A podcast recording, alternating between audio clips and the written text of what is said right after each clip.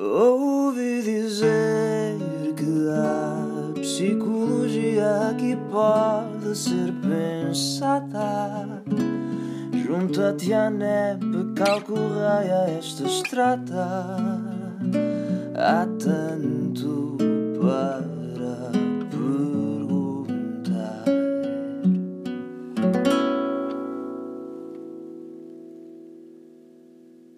Olá, olá, sejam bem-vindos e bem-vindas a mais um episódio do podcast Ouvi Dizer da Associação Nacional de Estudantes de Psicologia. Estão, como de costume, na minha companhia, Beatriz e da Adriana. Uh, neste episódio, pretendemos, sobretudo, pensar o papel da psicologia na emergência climática. Desta forma, uh, vamos contar aqui com a presença do psicólogo Tiago Pereira. Uh, Tiago, desde já, obrigada por ter aceito o nosso convite. Um, para além deste agradecimento, algo que também já é recorrente no nosso podcast, é deixar o orador ou a oradora apresentarem-se um bocadinho, darem-se um bocadinho a conhecer como é que também surgiu a psicologia nas suas vidas. Portanto, se calhar passávamos a palavra para dar assim um bocadinho de si. Muito bem, Adriana e Beatriz, antes de mais quero muito agradecer este, este, este convite para também uh, poder conversar um pouco convosco neste espaço, enfim, da ANEP, que é uma associação que me diz muito e de múltiplas formas, porque a vivi enquanto estudante primeiro, Uh, mas também a vivi enquanto pessoa que teve algumas responsabilidades, uh, enfim, enquanto seu dirigente durante um, um período curto, mas uh, que também passei por lá, mas também a vivi enquanto psicólogo. E agora, de certa forma, também a vivo numa, na, na, na, interface que existe com, com aquilo que é o papel que eu também tenho na, na Ordem dos Psicólogos Portugueses e, portanto, queria também, através de vocês, mas agradecendo a tantas e tantas, tantas e tantos colegas que ao longo de tantos anos têm construído a ANEP, um, agradecer também todo o trabalho que fazem nesta, nesta, nesta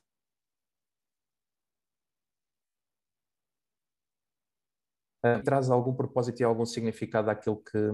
à, àquilo que fazemos nesta uh, busca contínua de, de, alguma reflexão sobre como é que nós podemos aproximar a nossa ciência, a ciência psicológica e a nossa prática, a prática enquanto psicólogas e psicólogos, daquilo que um, são os desafios e os acontecimentos de vida mais significativos das, das pessoas. Uh, e isto uh, é, de certa forma, aquilo que também me trouxe à psicologia. Um, eu fiz-me psicólogo porque, enfim, me fascinava muito perceber como é que as pessoas, um, enfim, muitas delas muito expostas às mesmas mesmas eh, experiências, aos mesmos estímulos, se diversificavam tanto em termos de interesse, em termos de comportamento, uh, a diversidade sempre me fascinou uh, e essa compreensão de, do comportamento humano, da forma como a interação connosco, com os outros e particularmente com aquilo que nos rodeia, com os nossos contextos, um, influenciava a forma como nós, enfim, pensávamos, nos comportávamos e as nossas emoções, foi algo que me, me trouxe à ciência e depois me fez também psicólogo numa perspectiva de tentar uh, influenciar com o meu um, trabalho aquilo que são os contextos, para eles serem mais promotores de, de uma dimensão de autodeterminação das pessoas, uh, de possibilidade de bem-estar das pessoas uh, e de coesão social. E foi isso que, de certa forma, me levou a um trabalho mais na área da educação, com relações com a psicologia comunitária no início do meu trabalho, trabalhei numa escola, eh, numa comunidade com, enfim, com algumas vulnerabilidades, eh, logo que terminei o meu curso, aliás, na escola onde, onde fiz o meu estágio curricular, eh, na altura, mas também me mantive sempre ligado à docência e à investigação nessa primeira fase da minha vida. Depois trabalhei já mais ligado a, a uma dimensão das políticas públicas, ehm, auxiliando o desenho de medidas na área da educação e na área mais social do município, e, portanto, já me aproximando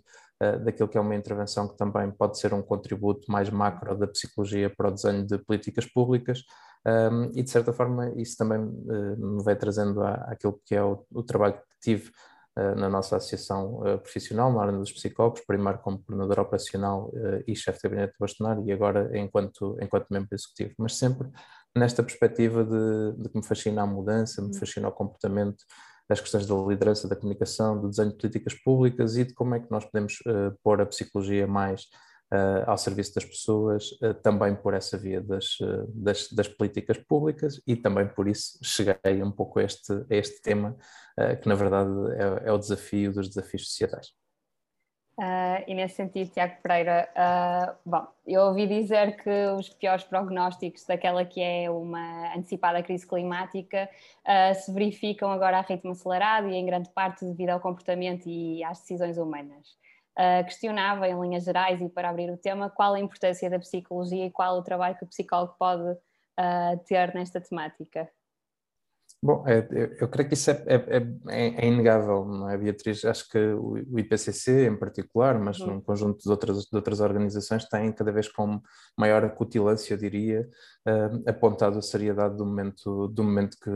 que vivemos uh, e, em particular, aquilo que é uh, o contributo do comportamento humano para, para, para, aquilo, para a situação e para a grave crise que, que vivemos. Há um amplo, eu diria já de certa forma inegável, consenso científico acerca do papel da pessoa, do comportamento e da tomada de decisão humana nesta, nesta, uhum. nesta matéria e que depois havemos uh, em grandes questões, mas também de certa forma em pequenas questões mais próximas, não é? desde aquilo que são as grandes catástrofes uh, lá fora e cá em Portugal, os períodos de seca lá fora e cá em Portugal, a, a perda da biodiversidade que temos vindo a assistir, a subida uh, das temperaturas, a subida do nível do mar, a desflorestação, e portanto isto nós assistimos longe e perto Uh, e por isso eu há pouco dizia que eu que entendo mesmo que de, dos desafios societais este é o desafio dos desafios, porque uh, sem planeta não teremos desafios societais e, portanto, a, a crise climática tem esta, esta componente. Um, há, há, pouco tempo eu via uh, um, um, documentário que, aliás, aconselho quem gostar desta área verde, do David Attenborough, um dos últimos trabalhos dele, que se chama Uma Vida no Nosso Planeta e que ele conta um pouco a sua vida e a sua história e esse documentário começa com uma comparação um, com a situação que se viveu de catástrofe em Chernobyl. Um, e basicamente uh, nesta ideia muito trágica mas muito correta de que uh, a falta de planeamento que houve uh, nesse momento associada a um conjunto de erros de tomada de decisão humana naquele momento uh, tornaram inviável viver numa parcela de território de um mundo muito grande. E ele faz esta comparação para. É um pouco isto que nós estamos a, a, sofrer com a crise climática, ou seja, a falta de planeamento e alguns erros na nossa tomada de decisão estão a tornar inviável viver em cada vez mais a percentagem do nosso mundo e podem tornar uh, ainda mais, uh, mais inviável. Uh, e, portanto, desta, desta forma, apesar de toda a multidimensionalidade que uma grave crise como esta representa, o comportamento, a tomada de decisão, a necessidade de mudança, a necessidade de adaptação, traz a, a psicologia e o objeto de estudo da psicologia enquanto ciência, enquanto também prática, para o centro também da resposta e, de certa forma, para o centro daquilo que é alguma explicação e compreensão sobre o fenómeno, mas também para aquilo que possa ser a sua prevenção, a sua mitigação, a preparação das pessoas para o enfrentar, a adaptação que as pessoas terão que fazer a esta nova situação e também, de certa forma, a intervenção numa dimensão mais de reparação um, quando a pessoa é confrontada com problemas associados à, à, crise climática. E desse ponto de vista, creio que, uh, de facto, a nossa ciência uh, e a ciência que vocês estudam um, e que eu estudo e vou praticando uh, são uma resposta absolutamente central, um elemento central neste, neste grande desafio societal. E falando em ciência, um, à luz da investigação psicológica que já foi realizada, que efeitos sociais é que é possível prever quando a vivência de uma crise climática? Bom, nós temos uh, vários uh, e, e, muito significativos efeitos, mas, mas eu também gostava de vos dar uh, nota de, de, que muitas vezes, e eu espero que nesta conversa nós também falemos sobre isto, uhum. nós olhamos para a crise climática com uma certa inevitabilidade e com uma dimensão de tragédia muito associada, um, e é importante que percebamos que há coisas que nós podemos fazer para, de facto, uhum. prevenir, ou seja, que nada está perdido deste, deste ponto de vista, e essencialmente que também o ser humano também está está, de certa forma, preparado para lidar com situações muito adversas. A nossa capacidade de adaptação é, é realmente muito significativa. Nós vimos agora, não é, com esta pandemia, um, que era inimaginável há alguns anos atrás, uh, pensarmos, ou há alguns anos, pensarmos uh, em, em, em, viver algumas das situações que vivemos, e, e de facto há uma, há uma capacidade de adaptação da pessoa, não sem sofrimento, naturalmente, Uh, mas muito significativa, e nós temos exemplos até, eu diria, mais significativos disso, desde pessoas que habitam zonas que, um, enfim, com alguma periodicidade são fustigadas por ciclones e tufões, a comunidades que vivem, enfim, no supé de vulcões ativos, e portanto as pessoas têm de facto uma capacidade muito grande de, de adaptação muito grande, mas não ilimitada, uh, porém. E, e, portanto, uh, e nós sabemos isto, e a investigação tem demonstrado muito, mudar é, é muito desafiante e é muito difícil, uh, e esta ideia de, de, também de persistir nesta mudança ainda é mais complicado. provavelmente a Adriana e a Beatriz já já tentaram praticar mais eh, exercício físico uh, e se calhar até conseguiram em determinado momento, mas depois mantermos esse conseguir é de facto uh, também, também desafiante e portanto temos essa, temos essa dificuldade. E portanto, se, centrando mesmo na, na resposta na, na, questão dos desafios uh, desta vivência, um deles é, é esta necessidade de adaptação que nós temos um, e das estratégias de coping que nós podemos mobilizar para que ela seja mais, mais bem sucedida. E eu diria que este é um muito grande, é um muito importante, uh, porque para o futuro vai ser bastante significativo. Mas destacava mais quatro muito rapidamente. Uh, um tem que ver com as questões da incerteza e da ansiedade uhum. associadas ao futuro. Uh, e o impacto que isto tem na nossa saúde psicológica, nomeadamente na nossa capacidade de florescimento, que é uma palavra que eu acho que é muito importante, porque é aquela que distingue muito uh, aquilo que é a doença mental da saúde mental. A saúde mental não é a ausência da doença mental. É, é isso e é muito mais do que isso. Ter saúde mental ou saúde psicológica é ter a capacidade para nos cumprirmos, para cumprirmos objetivos para florescermos, para irmos mais além deste, deste ponto de vista. Uh, e nós sabemos que, e isto está bastante estudado, que a incerteza e a ansiedade face, ao futuro condicionam esta possibilidade uhum. uh, e, de facto, a crise climática traz-nos isso e isso é um grande desafio para a nossa, para a nossa saúde psicológica. Uma segunda componente tem que ver com uh, um passo a seguir, que é, além desta dimensão, há a dimensão associada a algum potencial de desenvolvimento de perturbação por exemplo, questões de trauma e de stress pós-traumático de pessoas que vivenciam, pessoas, comunidades que vivenciam, uh, ou direto ou indiretamente, às vezes nem, nem, é necessário ser diretamente, mas uh, indiretamente, situações, uh, por exemplo, de catástrofe associada às questões das, das, alterações climáticas. Depois há um terceiro aspecto que não é, de menor importância do meu ponto de vista, que são as iniquidades que a crise climática também gera. Ou seja, agarrado à crise climática vêm questões associadas à pobreza, à exclusão, um, à deslocação de populações, à perda de determinados um, empregos mais ligados à terra e às uhum. vezes mais, mais frágeis. Um, e nós sabemos que há um ciclo, está bastante estudado na nossa ciência, que há um ciclo muito grande entre uh, uma associação muito forte, peço desculpa, uh, e cíclica entre aquilo que é a ansiedade, a depressão e o stress uhum. e as questões da precariedade, da pobreza e da exclusão. E, portanto, isto é cíclico e, desse ponto de vista, também uh, aqui poderá haver um, um, um desafio. E, finalmente, um ponto que às vezes é menos trazido para o debate, mas que eu também considero importante, tem que ver com as dimensões da coesão social. A crise climática vai provocar um, um acréscimo daquilo que são as migrações e até dos refugiados do clima, uhum. vai provocar um, algumas alterações àquilo que é a dimensão do mercado de trabalho, e isto pode mexer com a ideia da coesão social, da forma como nós uhum. um, olhamos uns para os outros, quem é que é beneficiado, quem é que não é beneficiado, e com a dimensão da confiança nas instituições que eu acho que é também muito relevante uh, para, de facto, esta possibilidade de bem-estar. E, portanto, uh, uh, salientava também este aspecto da importância do impacto que esta matéria pode ter nas dimensões da coesão social e a forma como isso depois pode impactar o bem-estar das pessoas. Um bocadinho na linha do que estávamos a, a, a falar há pouco, Uh, na verdade, parece existir uma dificuldade na compreensão de que estas alterações terão não só impacto daqui a 10, 20, 50 anos e, consequentemente, nas próximas gerações, uh, mas também na geração atual, por exemplo, com impacto na saúde, seja esta física, mental. Uh, será verdade que as alterações climáticas tenham então um impacto específico em cada um de nós e que impacto uh, na saúde psicológica poderá advir dessas, dessas alterações climáticas. É um bocadinho na linha do que, do que o Tiago estava a falar agora, sobre a ansiedade, sobre a depressão, sobre esta gestão de stress. Mas a, mas a Beatriz inclui uma dimensão que é uma dimensão que é, que é importante, ou seja, de facto eu concordo que tem impacto uh, hoje e para o futuro potencial, uh, e portanto não há, não há grande dúvida sobre isso, até pelo aquilo que eu referi antes, mas, mas a Beatriz introduziu aqui uma, uma ideia que é, por vezes, eh,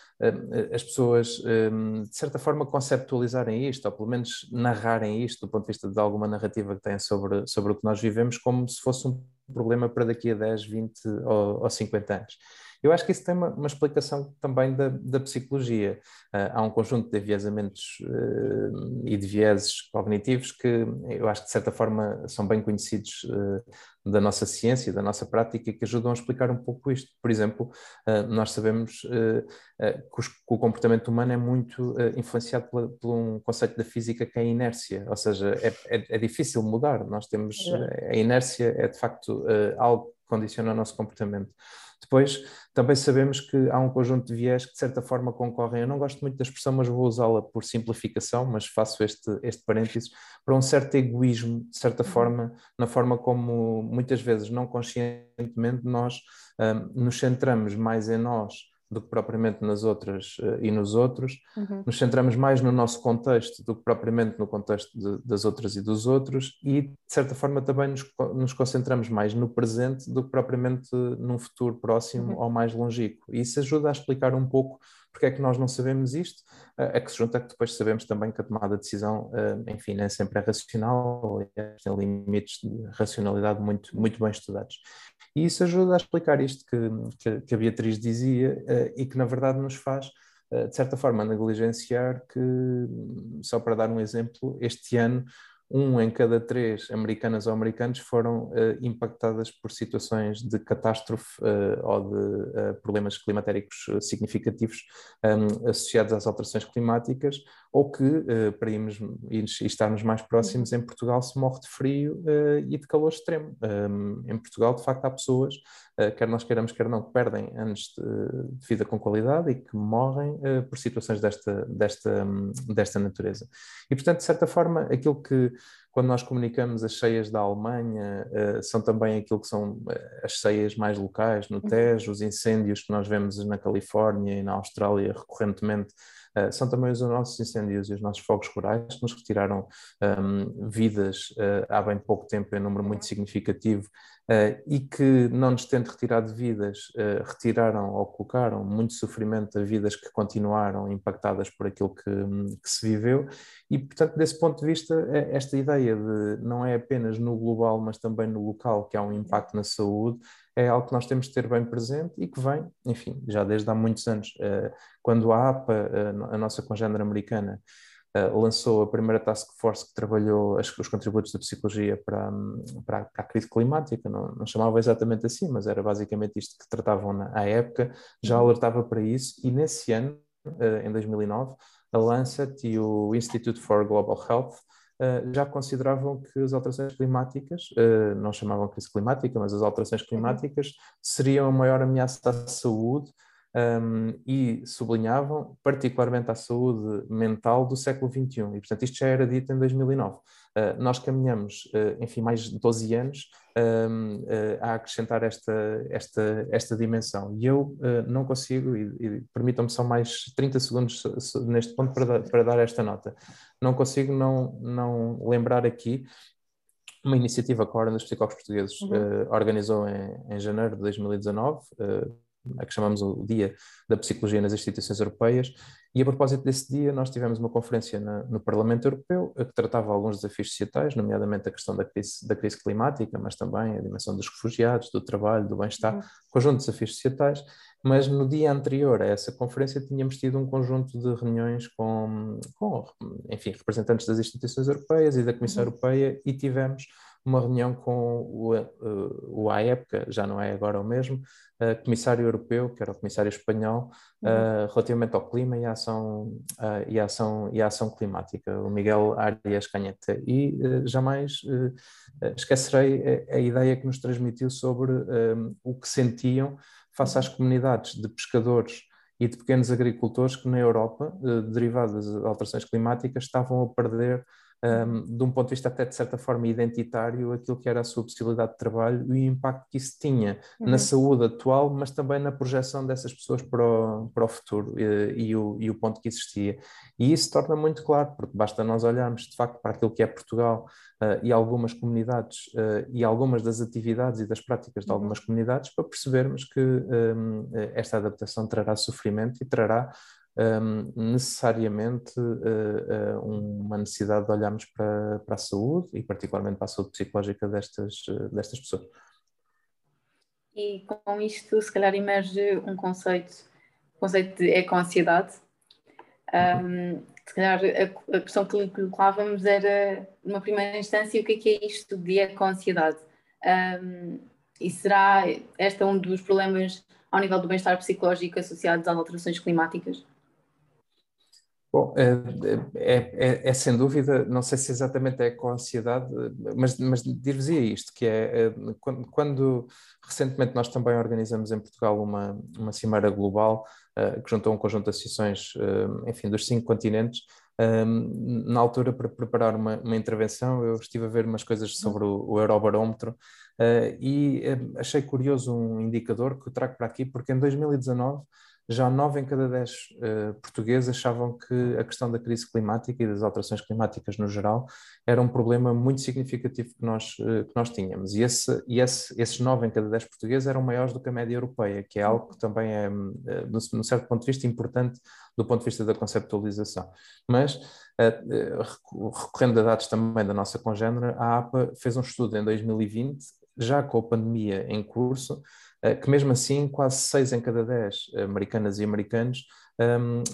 entendiam a crise climática não apenas como um assunto muito importante, mas como o assunto mais importante para os próximos, para os próximos anos, e é muito aí que eles também estudam essa dimensão da ecocidade, porque dois em cada três uh, pessoas que responderam a esse, a esse estudo, mais propriamente 68%,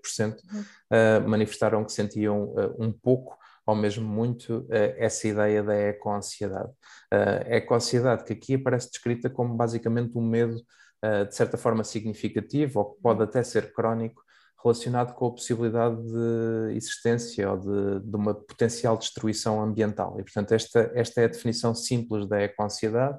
que depois se pode manifestar de várias formas, com questões de raiva, de culpa, um, ataques de pânico, às vezes até com esta questão que eu dizia há pouco, uh, da perda de sentimentos identitários fortes que nos ligam a determinada prática, e isso tem, tem um impacto mas como compreendem, não é um conceito assim muito fácil de, de delimitar, uh, de um ponto de vista de o que, é que, o que, é uhum. que está a trazer e o que é que não está, não está uh, de facto a, a, trazer, e portanto, desse ponto de vista mais conceptual, ainda levanta algumas questões uh, sobre, a sua, sobre, sobre, a sua caracterização. Em todo caso, acho que se compreende que, um, de facto, uh, desse ponto de vista, são tudo reações relativas a uma, a uma situação de incerteza associada à crise climática um, que impactam a nossa possibilidade de bem-estar um, hoje uh, e para o futuro desse, desse ponto de vista.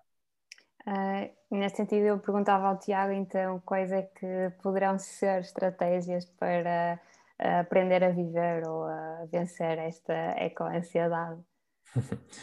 Bom, eu, eu, eu, não, eu não gosto muito de, de dar, de certo, de certo ponto de vista, receitas, até porque se estivesse, provavelmente nós conseguíamos resolver imediatamente este problema. Agora, o que, o que é que eu sinto daquilo que também uh, existe e do que é que a ciência nos vai informando sobre isto? Um primeiro ponto importante é, é, é uma dimensão de propósito e de significado, ou seja, quando nós vivemos períodos uh, de incerteza e de crise, um, algo que é importante para nós é nós sentirmos um, que esse momento e que a nossa vivência desse momento uh, é-lhe conferida com um certo propósito para aquilo que é a nossa atuação e com um certo significado para a nossa, para a nossa vida. E, portanto, desse ponto de vista, isto dá-nos imediatamente uma, uma pista importante, que é as pessoas que de facto se envolvam e que se conseguirem envolver em iniciativas, uhum. um, de certa forma, de contributo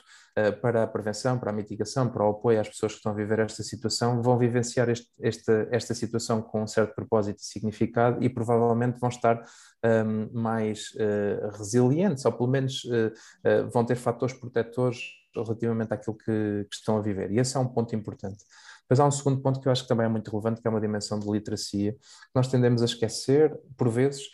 mas que, por exemplo, a Covid, e permitam-me trazer aqui novamente o exemplo, trouxe um pouco à tona esta ideia de que nós termos maior capacidade de olhar para nós e de uhum. conhecer aquilo que nós estamos a sentir de dar um nome àquilo que nós estamos a sentir e dar uma atribuição, não resolve tudo, mas é um primeiro passo para nós podermos fazer alguma coisa com isso, numa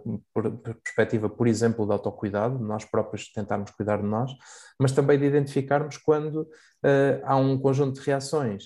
Enfim, que sendo naturais a uma, uma determinada, um determinado obstáculo que se nos está a colocar à vida ou algum desafio, deixam a certa altura de ser assim tão naturais e passam a ser uh, preocupantes, ou seja, passam a impactar significativa a nossa, uhum. significativamente a nossa vida, uh, não nos deixam dormir bem, não nos deixam às vezes uh, comer bem, às vezes pra, praticar a nossa atividade física, relacionar-nos com os outros, ter uma sensação de bem-estar e, portanto, quando isto começa a ter este impacto,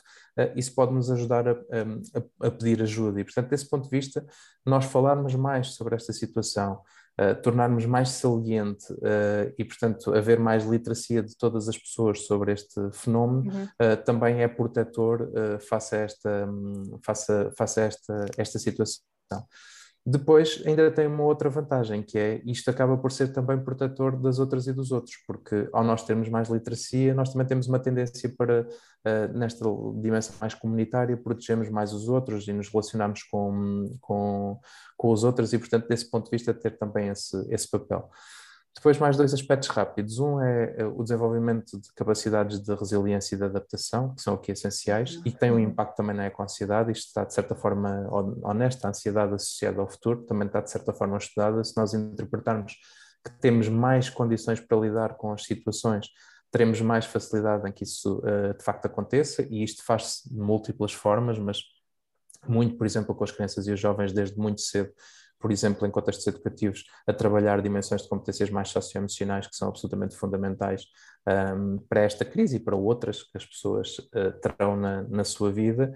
E depois, finalmente, uma ideia que uh, não passa assim tanto, mas que é a perspectiva de que a comunicação que nós fazemos sobre este tema não pode ser apenas ameaçadora. Eh, uhum. Porque, de facto, o tema é, é, muito grande, é gigante, é um desafio global eh, muito significativo, mas traz também alguma oportunidade, ou seja, uh, há alguma possibilidade de nós fazermos algumas mudanças, algumas, eu diria até reduções, uh, escrevi agora recentemente sobre isso, ehm, desta ideia do reduzir, nós se calhar podemos objetivamente reduzir uh, com qualidade, ou seja, numa perspectiva de bem-estar, integrarmos mais uh, e mais que, de facto,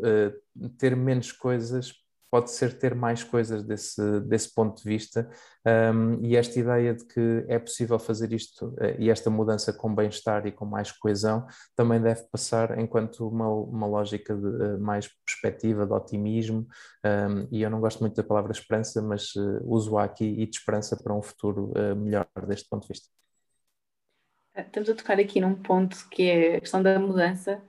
Uh, o que lhe perguntávamos era, na sua opinião, em que é que falha uh, a comunicação governamental, não governamental e também um bocadinho a comunicação social relativamente às alterações climáticas e por que razão, e por que razão é que as pessoas se mostram tão, uh, tão resistentes a esta questão da, da mudança, mesmo tendo noção de algo tão visível, por exemplo, como a questão do, da temperatura, da meteorologia, das mudanças, de não ser normal nesta altura do ano chover.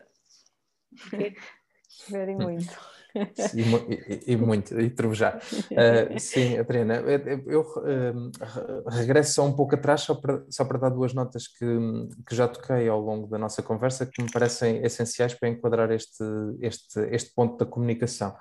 Uma delas é aqueles vieses que eu há bocadinho falava uhum. e que basicamente, eh, de certa forma, um, permitem alguma conceptualização de que isto é um problema dos outros uh, e às vezes até com consequências nas outras e nos outros e não tanto em nós. E portanto isto torna a responsabilidade mais difusa uhum. e essencialmente torna-nos muito pequeninos, achar que se der aquilo que eu puder mudar uh, não vai mudar nada numa dimensão mais global e nós sabemos que assim não é. Mas isto é uma mensagem que não mobiliza uh, para a mudança e esse é um primeiro ponto. Depois um segundo ponto que acabei agora mesmo de falar, que é muitas vezes o problema é apresentado como uma inevitabilidade, ou seja, eh, não há nada a fazer. É basicamente esta um pouco a ideia de está tudo perdido, é uma questão de tempo eh, e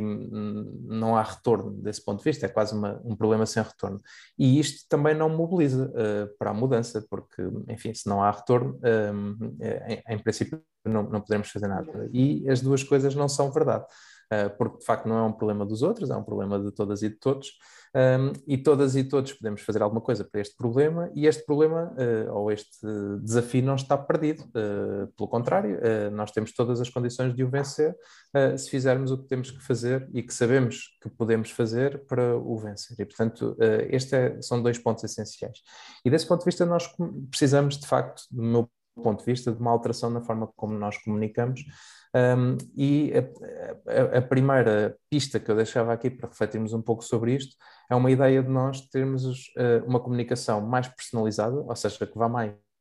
ao encontro, de certa forma, um, daquilo que um, cada pessoa precisa de ouvir para ajudar a mudar o seu comportamento, e isto não é fácil, mas é possível, uhum. um, deve ser também mais concreta, uh, ou seja, deve-se perder mais de algumas abstrações uh, às vezes sem quantificação, e ir mais ao concreto e de certa forma ao imediato, não uh, uh, daqui a 30 anos, 2 graus centígrados ou 100 anos,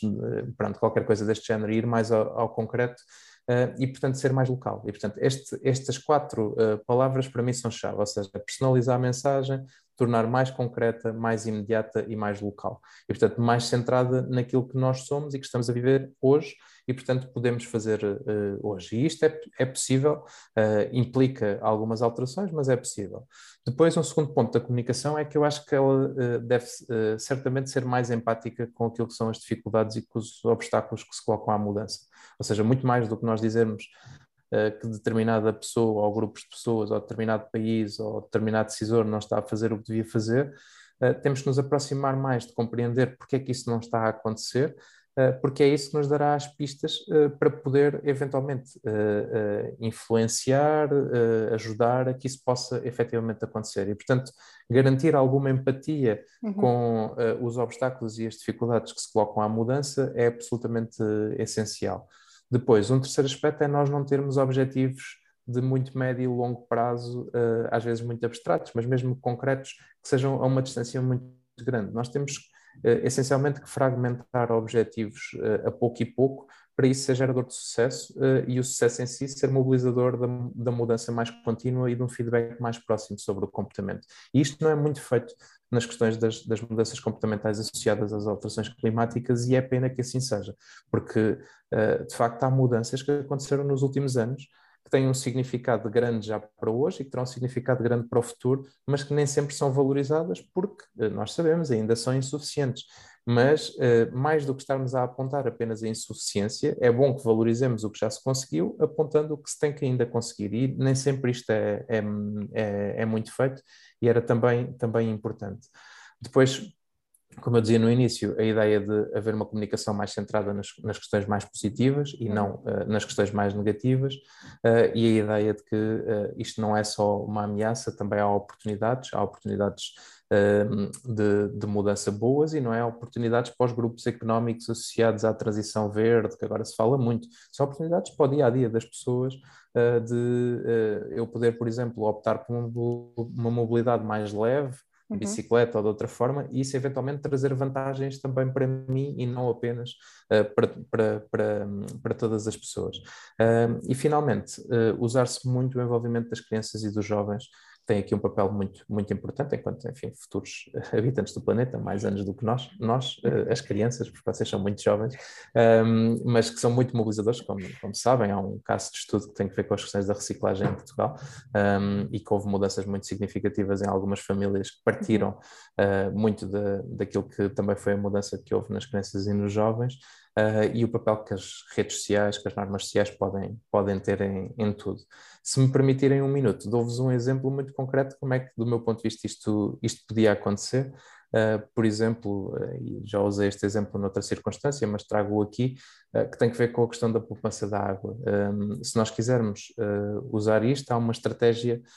enfim, daquelas que está bastante estudada e que vive um bocadinho disto, que é a utilização de mobilizadores sociais. Eh, que basicamente alertem para as questões da necessidade de nós uh, pouparmos uh, e termos um consumo mais consciente uh, e mais sustentável e uma utilização mais sustentável da água, utilizar muitas crianças e os jovens também neste movimento, mas depois ter pequenos incentivos à mudança das pessoas.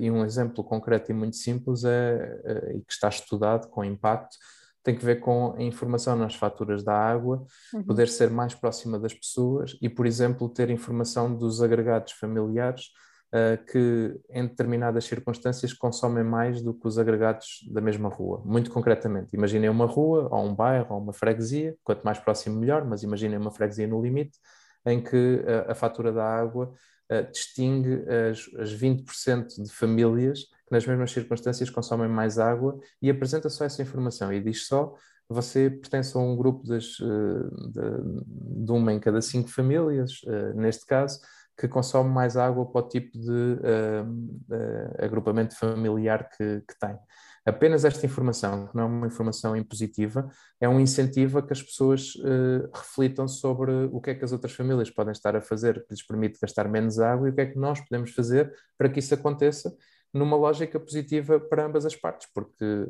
gastando menos água, vão, enfim, além de ter esse ganho de, de, de, de, apoiar esta causa, de um certo ponto de vista do consumo mais consciente, também tem um ganho associado a pagar menos água, um, e esta reflexão é uhum. apoiada por este, por este processo. Portanto, é basicamente usar um incentivo com a norma social, uh, a média do, do consumo, para mudar um determinado comportamento que depois até pode ser reconhecido uh, com, na fatura no mês seguinte a dizer uh, ou dois meses depois você conseguiu, já, já não está neste grupo ou qualquer coisa desta natureza, que basicamente reconhece, dá feedback uh, e que ajuda a uma determinada manutenção. E, portanto, isto é um exemplo concreto de como é que se pode personalizar determinadas mensagens uh, usar incentivos, usar das normas sociais para provocar uma pequena mudança de comportamento que, se depois uh, formos a uma grande cidade e se implicar a mudança de muitas famílias, uh, pode ter de facto um impacto já com algum significado na, na questão do consumo mais consciente da água. Uh, Tiago, nós já, já, temos vindo a tocar neste ponto, mas mudar comportamentos é de facto um dos objetivos gerais e transversais da psicologia, uh, seja em que área for, ainda que, pronto, que seja complexo. Uh, e neste sentido, assumindo que o principal inimigo do planeta é de facto a humanidade uh, e sabendo que os nossos comportamentos não são de todos mais inócuos no que diz respeito a proteger a natureza, uh, especificamente como é que a psicologia poderá contribuir para esta mudança de comportamentos e quais as formas mais eficazes para, para mudar os hábitos na, na sociedade? Bom, eh, antes de mais dizer que se, de facto fosse fácil mudar comportamentos, eh, nós podíamos eh, se calhar ir todos para casa, né? desse ponto de vista. estou, estou, um pouco a brincar, mas de facto é, é, é difícil, isso eu, isso eu concordo, mas permitam-me discordar, e permitam-me, Beatriz, discordar só, do, só de um ponto que referiu. Eu acho que não, não é a humanidade que é o principal inimigo do planeta. É, é, é, de facto alguns comportamentos da humanidade, do ser humano desse ponto de vista, e algumas decisões são, mas, mas na verdade também são aquilo que uh, pode salvar o planeta, desse ponto de vista. É, é, é, é, a mesma, e aqui entra, entra, entra algumas, algumas dimensões, aliás, nós falamos muito nisso, é? as, as redes sociais um, têm muitos problemas, mas uhum. também podem ser a solução para outros problemas. E, portanto, depende da forma como nós, de facto, é, pode, é isso. E, e, esse, e esse olhar é um olhar, é um olhar importante. E, portanto, a humanidade tem aspectos um, fantásticos também, de um certo ponto de vista, um, uh, eh, enquanto protetores para este, para este problema, têm é que ser mobilizados e, uhum. e, e, e, investidos. E, portanto, nós falamos já um pouco de como é que nós podemos estimular a mudança, aliás, atrás estava a dar um, um exemplo, um exemplo disso, mas trazia aqui mais um ou dois aspectos. Um tem que ver também com a literacia, uh, ainda há bocadinho falávamos de, do reconhecimento para as questões mais da saúde, mas a literacia também é muito importante para as questões da mudança de comportamento, porque ela nos ajuda mais a perspectivar como é que isto, como é que isto pode, pode, pode acontecer. Podíamos falar aqui de trabalho uh, da psicologia em contextos mais específicos, uhum. desde o clínico, que às vezes não é assim muito falado, mas uh, o contexto clínico tem um, um, papel muito importante, às vezes, na mudança de atitudes uh, e de crenças de, de, das pessoas e no apoio a essa mudança, que depois implicam muito nas questões de comportamento e tomada de decisão associadas a esta, a esta matéria, a contextos de saúde mais amplos, a contextos comunitários e de educação que são tão importantes, uh, de facto, na promoção e na preparação das, da resiliência das comunidades, na adaptação, uh, também nas competências socioemocionais, nós nos conseguimos colocar no lugar do outro, sermos mais empáticos com o sofrimento dos outros. E, portanto, uh, tive falar de várias áreas, mas aqui, se me permitem, gostava de falar de uma em particular, que eu acho que de facto para este grande desafio é absolutamente fundamental e nos foge mais muitas vezes à, àquilo que é a nossa que é a nossa que é a nossa perspectiva e que tem que ver com aquilo que eu dizia no início de, do contributo da ciência psicológica uh, e da nossa prática para o desenho uh, de políticas públicas. E aqui por desenho desde uh, a identificação do problema, porque muitas vezes o, pro, o, o, problema da política pública está logo aí, está logo na identificação do que é que está a condicionar uma determinada mudança ou o que é que está a implicar que essa mudança não aconteça, e portanto na definição do, de qual é que é o problema que nós objetivamente queremos, queremos atingir, uh, até à identificação de potenciais soluções uh, que basicamente sejam mais sensíveis àquilo que nós sabemos sobre o comportamento das pessoas e a tomada de decisão, àquilo que é o processo, inclusivamente, de testagem de políticas públicas. Muitas vezes nós implementamos políticas públicas uh, que atingem milhares e milhares e milhares de, de, de, pessoas sem as testarmos em pequeno grupo. Isso é uma coisa que, do ponto de vista da ciência, faz pouco sentido, como compreendem. Até depois à, à escalagem e aos obstáculos e aos estímulos que se podem, que se podem, que se podem usar uh, sobre isso. E aí há, eu acho que há de facto um caminho muito, muito grande a fazer, porque se nós, se nós olharmos, ainda há bocadinho falávamos do exemplo da mobilidade uh, ligeira, uh, mas podia ser um outro, podia ser sobre, olha, sobre o consumo de água, sobre tomarmos ou não um banho de imersão. Um, há uma dimensão da, da, da, tomada de decisão que é muito eh, enviesada por esta ideia de que estas decisões pequenas, eu levo carro ou não levo carro, ou tomo um banho de imersão ou não tomo um banho de imersão, têm normalmente consequências positivas que são muito individuais, ou seja, a, a, consequência positiva de levar um carro é mais sentida por mim do que propriamente pelas outras pessoas, e a consequência negativa uh, não é sentida uh, tanto por mim, mas é por todos. E, portanto, o positivo está centrado em mim, o menos positivo está uh, difuso em todos. Ora, é um pouco isto que a política pública deve, um, de certa forma, ter em consideração para, para a mudança e que muitas vezes não tem. E se nós tivermos isto presente e se tivermos isto mais a informar as políticas públicas, com certeza uh, que o conseguiremos fazer melhor. E, por exemplo, nas questões da mobilidade, além das questões do consumo de água, que vos dava um exemplo há pouco, também temos muitos exemplos bons de boa identificação de problema que beneficia do, dos contributos da ciência psicológica, testagem de determinadas soluções e escalagem uh, com o resultado delas. E, portanto, falava-vos aqui um pouco deste, deste ponto, neste, neste momento. Uh, voltando um bocadinho atrás na conversa, há bocado falávamos da, da excelente capacidade do ser humano face à adaptação. Um, a questão da mudança comportamental também se relaciona, na verdade, com a, com a resiliência, uh, neste caso, a nível societal. Uh, como é que, enquanto psicólogos e, e psicólogas, uh, também poderemos promover esta mesma resiliência e qual é que é a importância neste âmbito? Bom, a, resiliência tem, tem de facto uma importância fulcral. Nós falamos, enfim, muito disso em contextos, em contextos de crise, também nesta crise mais de, da Covid que falamos, mas, mas no, enquadramento da resposta a esta questão também gostava de dizer desde já que não é uma panaceia para tudo. Uh, agora, de repente, fala-se muito, muito, muito em resiliência, e isso não é necessariamente mau. Uh, mas muitas vezes isso traz também uma dimensão quase de culpa sobre as pessoas, ou seja, as pessoas por vezes estão a vivenciar situações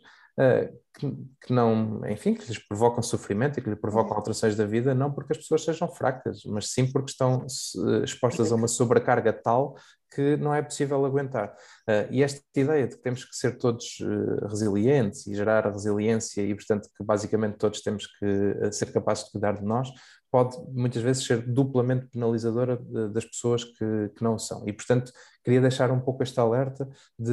um, eh, particularmente enquanto psicólogas e psicólogos, do meu ponto de vista, nós temos sempre presente que, uh, de facto, a resiliência é muito importante, mas nós não o podemos apresentar como resposta para tudo, sob pena uh, disto poder ser uh, duplamente penalizador para algumas pessoas. Em todo caso, e feito este, este preâmbulo, de facto, eu creio que, que, ela, que ela é importante é importante uh, nas crises e nós, uh, enfim, vocês com certeza estão familiarizadas com a expressão do, do mundo VUCA, não é? Uh, com volatilidade, ambiguidade, incerteza e complexidade que nós vamos viver para o futuro. tudo vai mudar muito rapidamente. aquilo que é hoje verdade pode não ser exatamente verdade daqui a pouco tempo. vamos estar expostos a, a, crises muito significativas e tudo vai ficar de facto mais complexo e, portanto, nós vamos ter uma necessidade muito mais permanente de ir quase de pequena crise em pequena crise e de adaptação em adaptação, muito sistematicamente, quer seja em acontecimentos absolutamente banais na nossa vida, quer sejam em acontecimentos mais significativos, sejam eles mais positivos, se nós quisermos assim classificar, ou menos, ou menos positivos. E, portanto, nós vamos ter sempre uma capacidade muito, uma, desculpem, uma necessidade muito grande de se adaptar, que beneficia, de facto, de uma capacidade de resiliência que, que possamos ter e que se constrói muito uh, numa perspectiva de nós uh, construirmos uh, ou apoiarmos o desenvolvimento de pessoas e o crescimento de pessoas mais empáticas, com maior capacidade de abertura às outras e aos outros, porque sabemos que isto é uma riqueza do ponto de vista de uma aprendizagem, enfim, até social que nós fazemos umas com os outros. Uh, uns com os outros, uh, a ideia de nós construirmos alternativas uh, e de termos respostas criativas a determinadas situações que também se constrói muito com base em dimensões e em competências socioemocionais que desde cedo podem ser desenvolvidas. Uma ideia de, de facto, reforçarmos a saúde psicológica, ou seja, as pessoas que, um, enfim, tiverem, desse ponto de vista, melhor, uh, mais florescidas, como dizíamos há pouco, com maior capacidade de se cumprirem, são pessoas que são tendencialmente mais resilientes e que se conseguem adaptar mais a alguns dos desafios que se colocam. As pessoas que têm mais uma dimensão de autocuidado também têm maior capacidade de responder a estes, a estes desafios e depois a ideia da rede, que é muito importante, as relações que nós estabelecemos uh, com pessoas próximas, relações significativas, são, uh, enfim, um suporte e o suporte social absolutamente essencial uh, em situações de, de, crise. E, portanto, temos esta,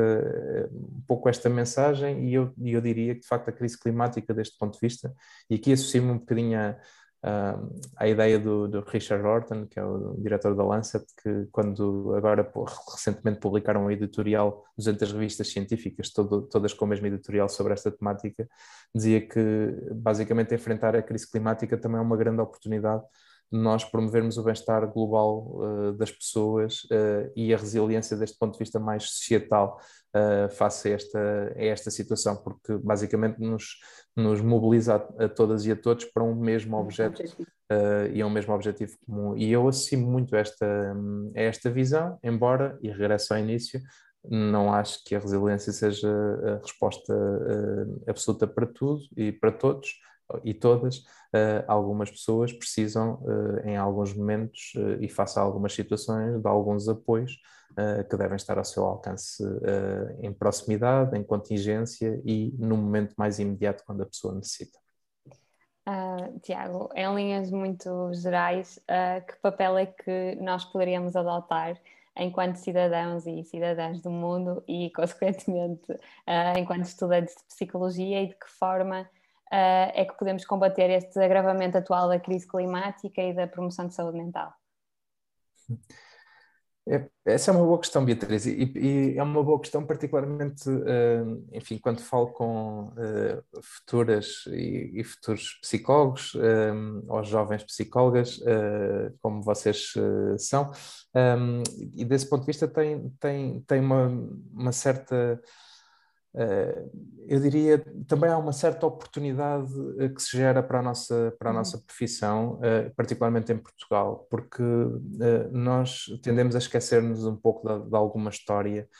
e a verdade é que a psicologia em Portugal é também bastante jovem, é uma, é uma, jovem ciência, se me permitem esta, esta comparação. Uh, porque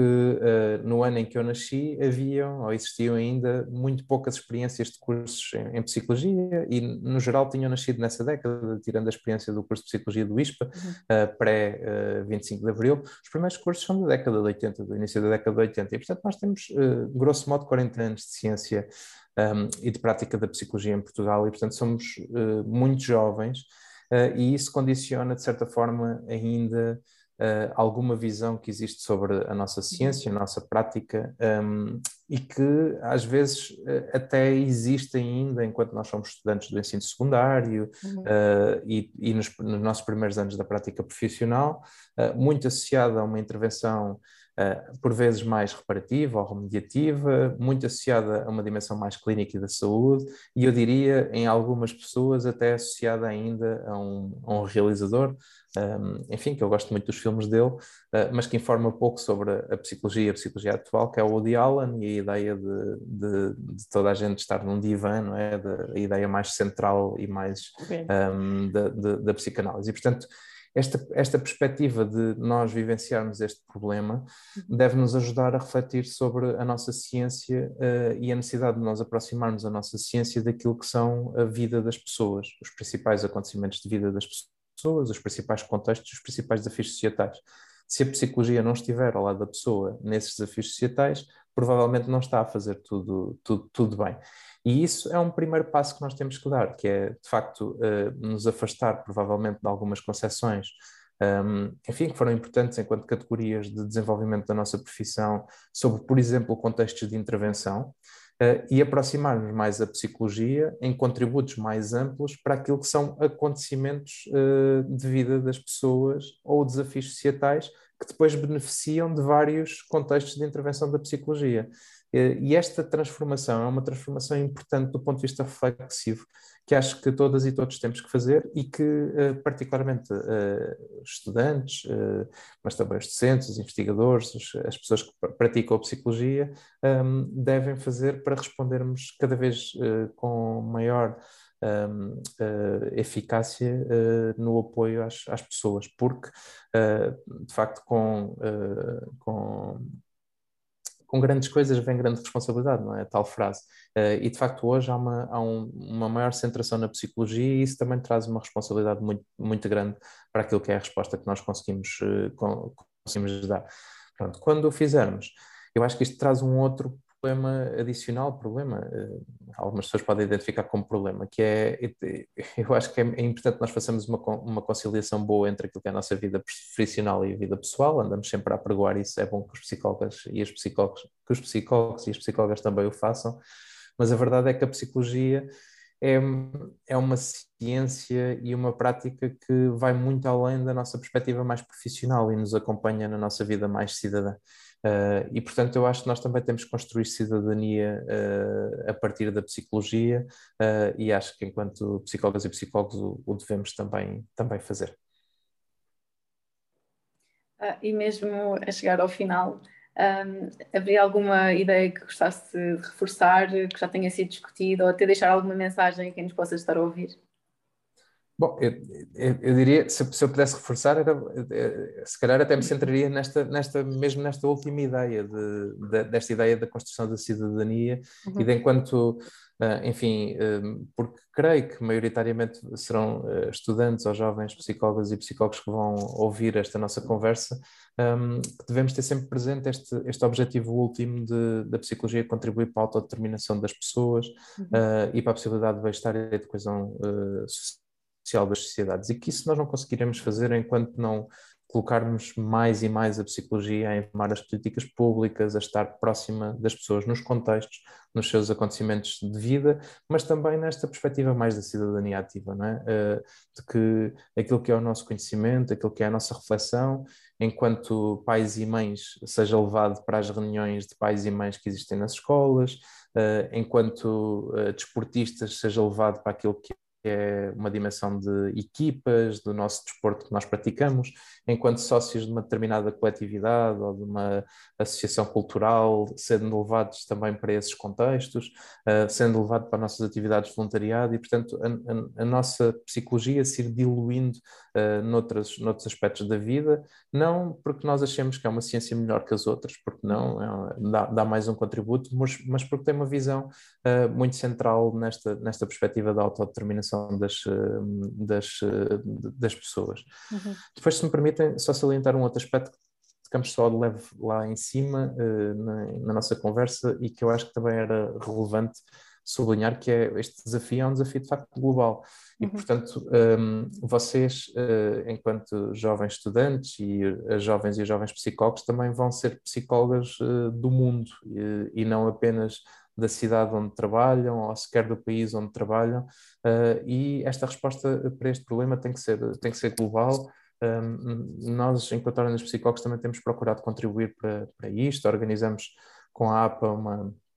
enfim, uma aliança global um, que trouxe a Portugal uh, cerca de 50 associações que representam mais de um milhão de psicólogos dos cinco continentes para discutir os contributos que a psicologia pode ter nesta, nesta ideia e, de facto, lutamos por uma, uma perspectiva de nós virmos a ter aquilo que possa ser uma espécie de Nações Unidas para a psicologia, porque sabemos que uh, o desafio demográfico que vivemos, o desafio da crise climática, o desafio de, da população refugiada, do bem-estar, são desafios que se expressam uh, nas vossas cidades, em Almada, no Porto, em Évora, onde, onde estão, mas também no nosso país, uh, no nosso continente e no nosso, e no nosso mundo, e que estas respostas têm, têm, têm que ser globais. E finalmente, mesmo para fechar, é este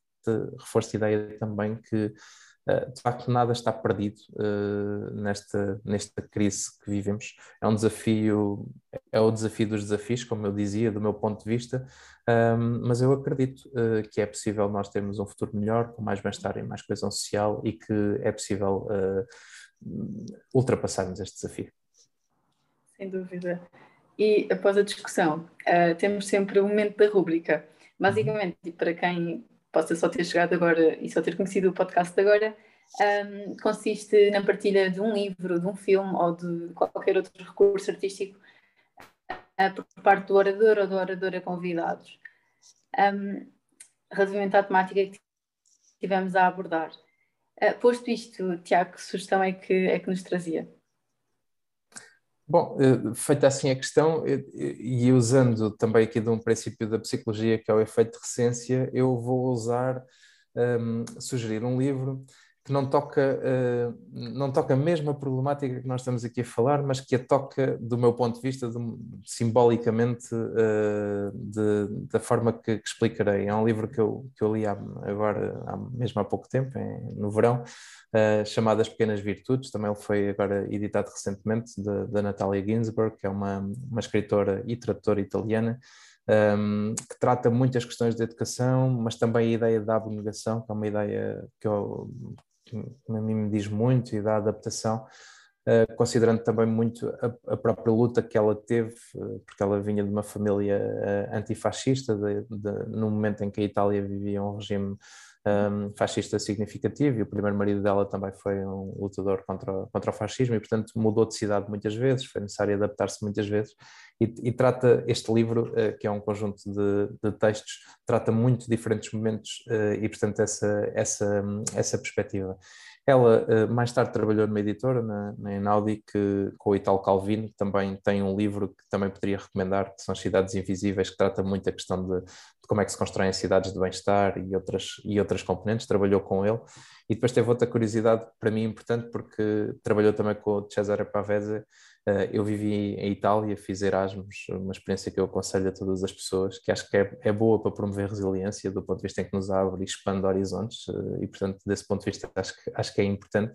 Um, e, e, foi o primeiro livro, o primeiro livro que li italiano a tentar empreender um pouco de italiano foi uh, La Luna e il Falò, uh, que é a Lua e as Fogueiras do, de César Pavese, desta editora Enaudi. E portanto tem aqui muitas curiosidades com, com, a, com a figura da escritora e eu, uh, enfim, já tinha lido um livro dela e voltei agora a lê-la. Este livro é muito marcante porque, enfim, como eu vos dizia há pouco em off, eu fui pai muito recentemente, há semanas literalmente, um, e trata as questões da educação e tem uma passagem muito, muito importante porque ela se refere a uma ideia de que na educação uh, nós tendemos a ensinar uh, pequenas virtudes e não grandes virtudes uh, do ponto de vista da, da, educação. E ela dá alguns exemplos, diz que nós não deveríamos ensinar a poupança, mas ensinamos a poupança, deveríamos era ensinar a generosidade e alguma indiferença pelo dinheiro, tendemos a ensinar a prudência, mas devíamos era ensinar a coragem uh, e algum desprezo do perigo. Um, tendemos a ensinar a astúcia, mas deveríamos era ensinar a franqueza e o amor pela verdade. Tendemos a ensinar a diplomacia, sermos todos diplomáticos uns com os outros, uh, mas devíamos era ensinar o amor ao próximo e a tal abnegação de que vos falava. Uh, e diz também que nós tendemos a, a ensinar uh, o desejo do sucesso e não o desejo do autoconhecimento e de se conhecer uh, mais e melhor, e portanto a importância que isso tem. Portanto, faz esta distinção entre pequenas e grandes virtudes. Ela, enfim, não é viva hoje, agora nos próximos dias, no início de outubro, fará 30 anos que ela, que ela morreu, mas eu acho que se ela vivesse a crise climática também poderia dizer que um, ehm, nós não deveríamos ensinar às nossas crianças e jovens e às pessoas no geral que podemos beneficiar das mudanças em curso relativamente às questões económicas e outras, mas antes que podemos contribuir para que as mudanças resultem boas uh, para todas as pessoas uh, e para o bem comum. E eu acho que esta era uma reflexão uh, importante que, que eu trazia também para aqui sobre esta grande virtude, nós nos uhum. podemos centrar numa ideia de, de bem comum uh, e de agirmos empatizando mais com as pessoas, com as pessoas que também sofrem mais uh, com estas situações, uh, para termos uma, uma, resposta, uma resposta conjunta. E uma última nota, o, não é bem um spoiler, porque não, não trata de uma história, mas a frase final do livro é, é esta frase, é o amor pela vida gera amor pela vida. Uh, e eu acredito muito nisto e acrescento também que o amor pelo, pelo, planeta e pelo ambiente também gera amor pelo planeta e pelo ambiente, porque nós nos contagiamos uh, também do ponto de vista comportamental e do ponto de vista das atitudes uh, e daquilo que acreditamos e, e portanto, nos contagiamos de amor pelo planeta e pelo ambiente uh, hoje e no futuro, uh, com os contributos da, da, nossa ciência e da nossa profissão. Tiago, em nome da, da ANEP, resta-nos agradecer por este momento, pelas partilhas, pelas sugestões, uh, também pela discussão e pela disponibilidade sempre demonstradas. Uh, para ti que nos ouves, esperamos que mais uma vez tenhas gostado do episódio, que te mantenhas connosco ao longo dos próximos tempos e que nos acompanhes pelas nossas redes sociais, como já sabes, Facebook, Instagram e LinkedIn, para que não percas as mais recentes novidades da ANEP. Obrigada e até à próxima.